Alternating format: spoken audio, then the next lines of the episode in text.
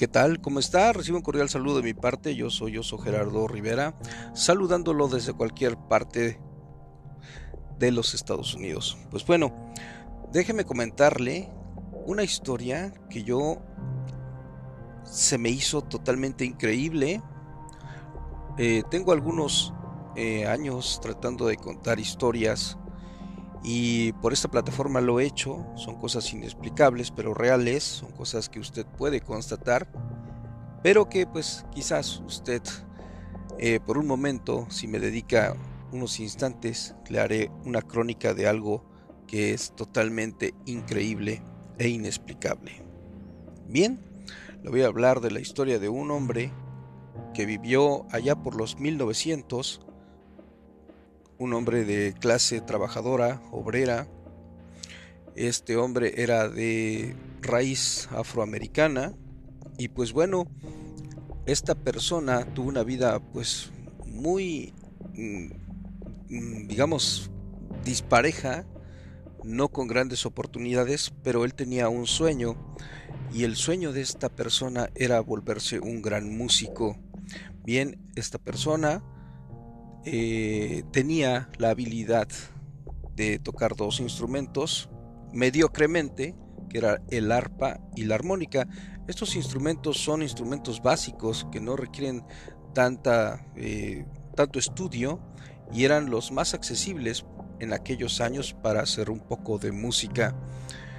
Eh, pues bueno, esta persona afroamericana no le fue bien en la vida porque pues realmente no era muy bueno para la escuela, así es que él de pronto decide abandonarla y pues se da cuenta de que los trabajos que solamente podía hacer eran trabajos manuales, forzados y de mala paga.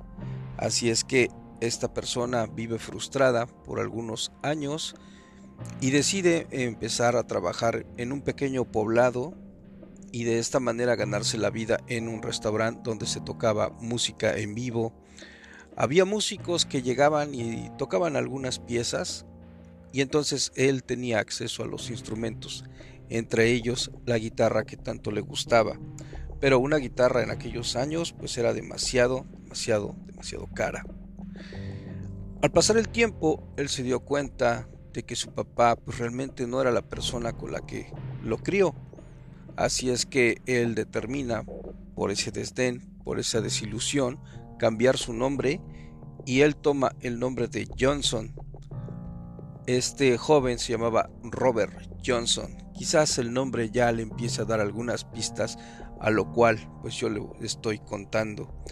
Bien, Robert Johnson con el tiempo conoció a una persona, una muchacha joven, pues también de clase baja, y empezaron a vivir eh, juntos y se llevaban muy bien, la verdad, bastante bien, dado es el caso de que pues ella queda embarazada y entonces él decide dejar su sueño a un lado y empezar a llevar una vida laboral normal como cualquier persona normal en pos de formar una familia. Pero la vida, el destino o qué sé yo, tenía para Robert Johnson una nueva forma de vivir. Así es que un día de fiesta que se fue, se quedó en el restaurante, y estaban de fiesta, él regresa tarde a casa y entonces ahí sus familiares le comentan y le dicen, hey, ¿dónde estabas? Y él dice, pues eh, estaba en la fiesta, terminamos el labor y pues me quedé un poco más de tiempo y tomé unas copas. Y le dijeron, tenemos una noticia para ti, tu esposa que está embarazada ha muerto y tu hijo también. En ese momento Robert Johnson sintió una gran pena y se deprimió. Y los que lo conocen dicen que tomó una guitarra y se salió. Y así pagó por muchos meses, quizás hasta años, hasta que pues llegó un poblado y entonces ahí empezó a trabajar de lo mismo que hacía en el otro restaurante y empezaba pues a platicar de sus sueños, de lo que él quería hacer. Y entonces los músicos le decían, bueno, pues si quieres, eh, puedes tomar los instrumentos cuando nosotros bajemos del escenario. Y sí, él prontamente hacía eso, pero realmente para su fortuna era demasiado malo. Realmente cuando lo hacía la gente lo abuchaba y lo bajaba del escenario y le decía, pues es que dedícate a otra cosa, eres muy malo, realmente no te queremos escuchar. Y tanto fue así que en esa noche que le pasó ese suceso, hasta los músicos se rieron de él y se estaban burlando de él. Decían que era demasiado malo, que mejor se dedicara a otra cosa y que abandonara eso. Su rabia fue tanta que él, en tono amenazante, tomó una de las guitarras, se puso en la puerta y le dijo, ustedes verán cuando yo regrese lo que puedo hacer. Y los amenazó y se fue azotando la puerta. Las personas que lo conocen y las personas que lo vieron dicen que vagaba por toda la Unión, de tal manera que él decidió en una de esas tardes ir hacia el sur de la Unión Americana y él caminó por meses. Él contaba que en una ocasión él iba caminando y llegó a un cruce de caminos. Aquí en los Estados Unidos los cruces de caminos realmente son muy extraños y cuando dicen cruce de caminos es eh, avenidas amplias sin pavimentar. ¿Puede usted imaginar esos caminos polvorientos? Pues bueno, en uno de esos caminos estaba Robert Johnson, cuando de pronto un ente, algo, se le apareció y le dijo, oye Robert, yo sé lo que estás buscando y sabes, me interesa hacerte una eh, pues una negociación contigo. Y él dijo, sí, ¿de qué se trata? Yo puedo hacer que tú puedas hacer tu sueño realidad, así es que solamente tienes que firmar aquí. Contaba Robert Johnson que le dieron un papel donde decía que él se comprometía a convertirse en un gran músico solo a cambio de su vida Así es que Robert Johnson se la hizo fácil y dijo, pues no hay nada que perder, firmemos ese contrato.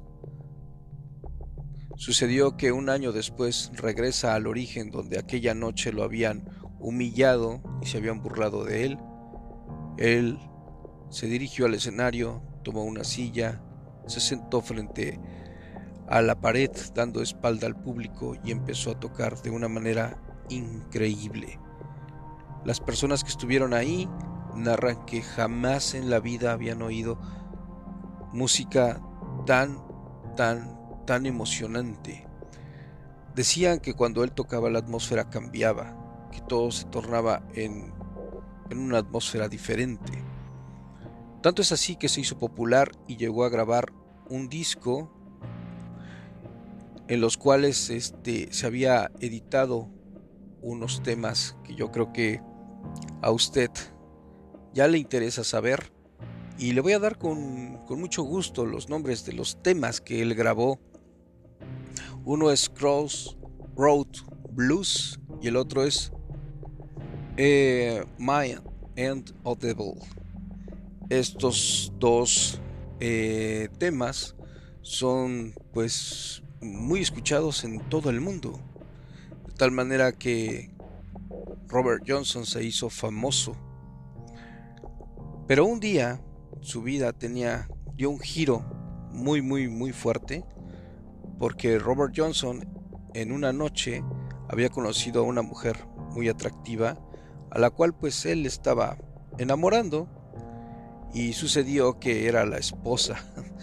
En el lugar donde trabajaba era la esposa del, del dueño. Entonces el dueño al ver esto pues se molestó pero pues lo manejó de una manera muy diplomática. Así es que le dijo, oye Robert, ¿quieres una botella de whisky?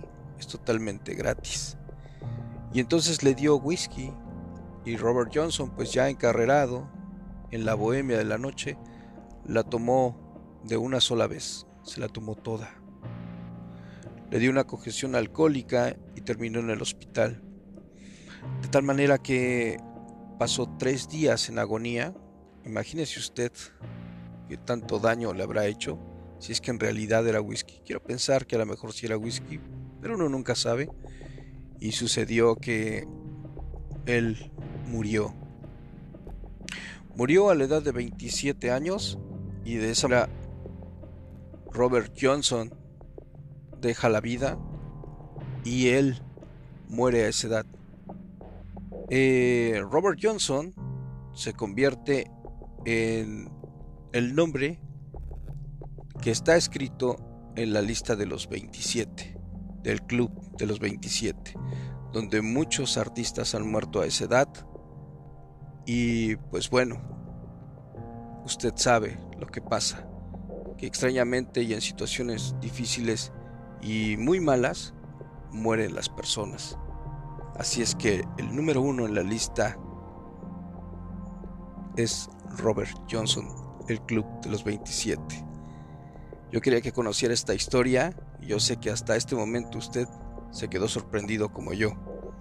Sí, quizás Robert Johnson fue que hizo un pacto con alguien. A manera de nota, se dice que Robert Johnson tocaba siempre hacia la pared. Cuando graba el disco, lo hace de esa forma y jamás se le veían las manos cuando tocaba, pero las personas dicen y comentan que Robert Johnson se poseía de alguna forma extraña y que el entorno cambiaba su atmósfera, de tal manera que él empezaba a tocar, pero jamás le vieron las manos o el rostro cuando él tocaba. ¿Será que ese ente tocaba por él? Nunca lo sabremos, porque Robert Johnson ya está muerto. Él muere en 1938. De lo inexplicable, en este mundo pasan cosas y aquí yo se las traigo para que usted tome nota de ello y así de esa forma yo lo acompaño por un momento para que usted quizás piense, reflexione, saque conjeturas, qué sé yo. Sin más por el momento que esté muy bien, Adiós.